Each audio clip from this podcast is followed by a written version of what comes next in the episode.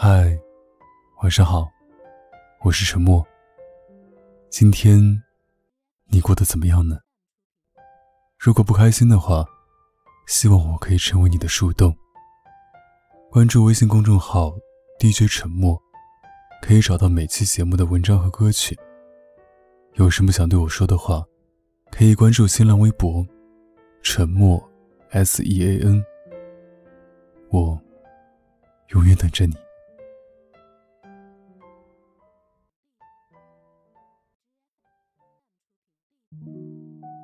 这个周末闲着没事干，在家刷完了《北京女子图鉴》。讲真，这部剧招骂，也确实可以理解，因为整部剧都在讲女主怎样靠男人一步步往上爬。但剧中陈可和于洋的那段恋情，却引人思考。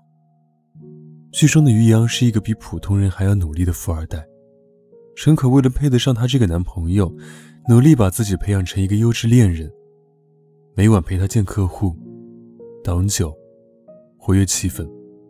周末也不例外。于洋对他也算是大方，偶尔买几个奢侈品包包给陈可，满足他的虚荣心。然而，当陈可提出想在北京买房子，首付还差一点钱的时候，他旁敲侧击的想找于洋借。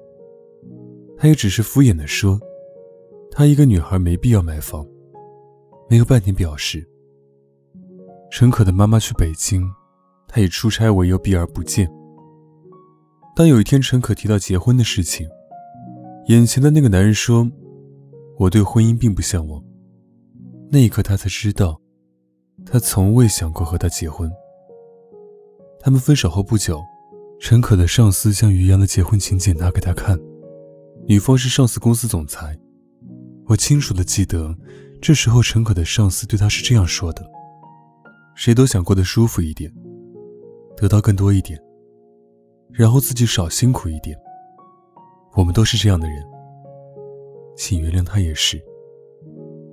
都说这个时代的女生物质，原来在成年人的世界里，不管男女对任何事，都在做着权衡利弊的比较，感情也不例外。所以姑娘们，你知道了吗？其实男生也会嫌你穷。之前有个公务员编制的男孩子，天天找小麦聊天，偶尔献点小殷勤，但一直也没有正式的追过她。后来小麦忍不住捅开那层窗户纸，他们在一起了。但是在一起之后的生活，并没有小麦想的那么舒服。那个男生天天旁敲侧击的催她看书、考单位编制，即使聊天也全都是问她学习进度。小麦一开始还一鼓作气的每天学习，哪怕一天上班很累了，下班以后也要至少学习两个小时。但是时间久了，自己也就疲倦了。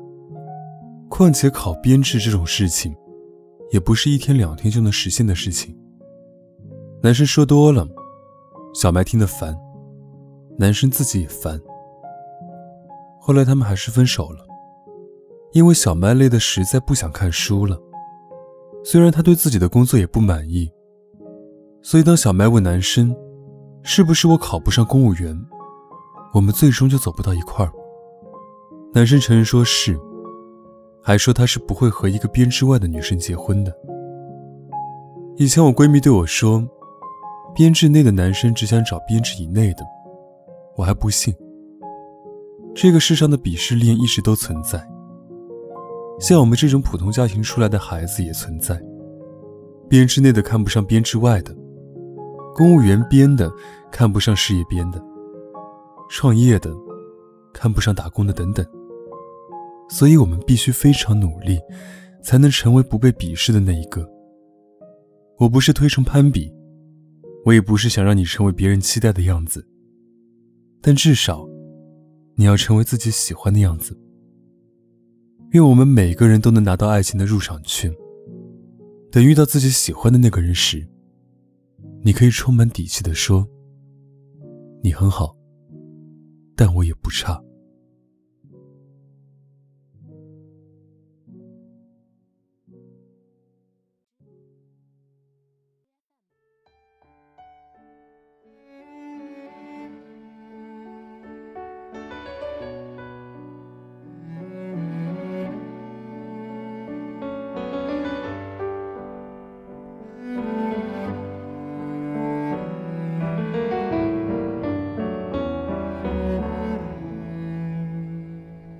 是谁温暖过的沙发？是谁留下来一束花？餐桌上碗筷整齐的摆放。幸福在渐行渐远中凄凉。是谁温柔说过？是谁善意撒过的谎？为何加快了彼此的步伐？让爱意慢慢的、慢慢遗忘。爱不应该是这样说的，话不算话，人不应该是这样。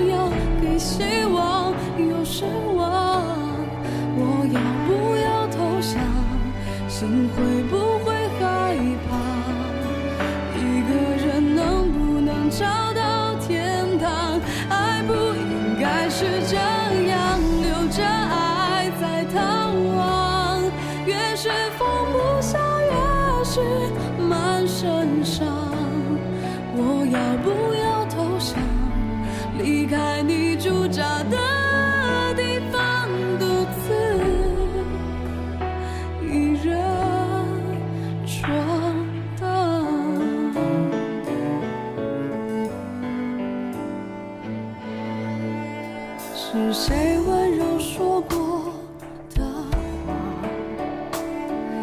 谁善意撒过的谎，为何加快了彼此？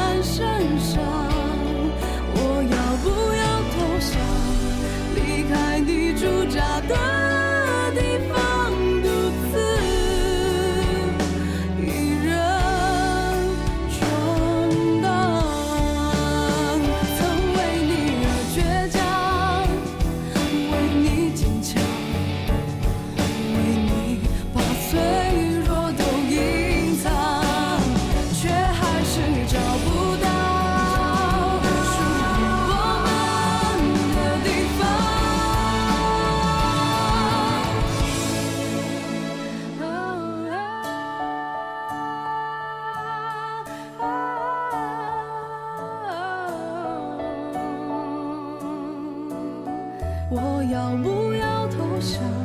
心会不会害怕？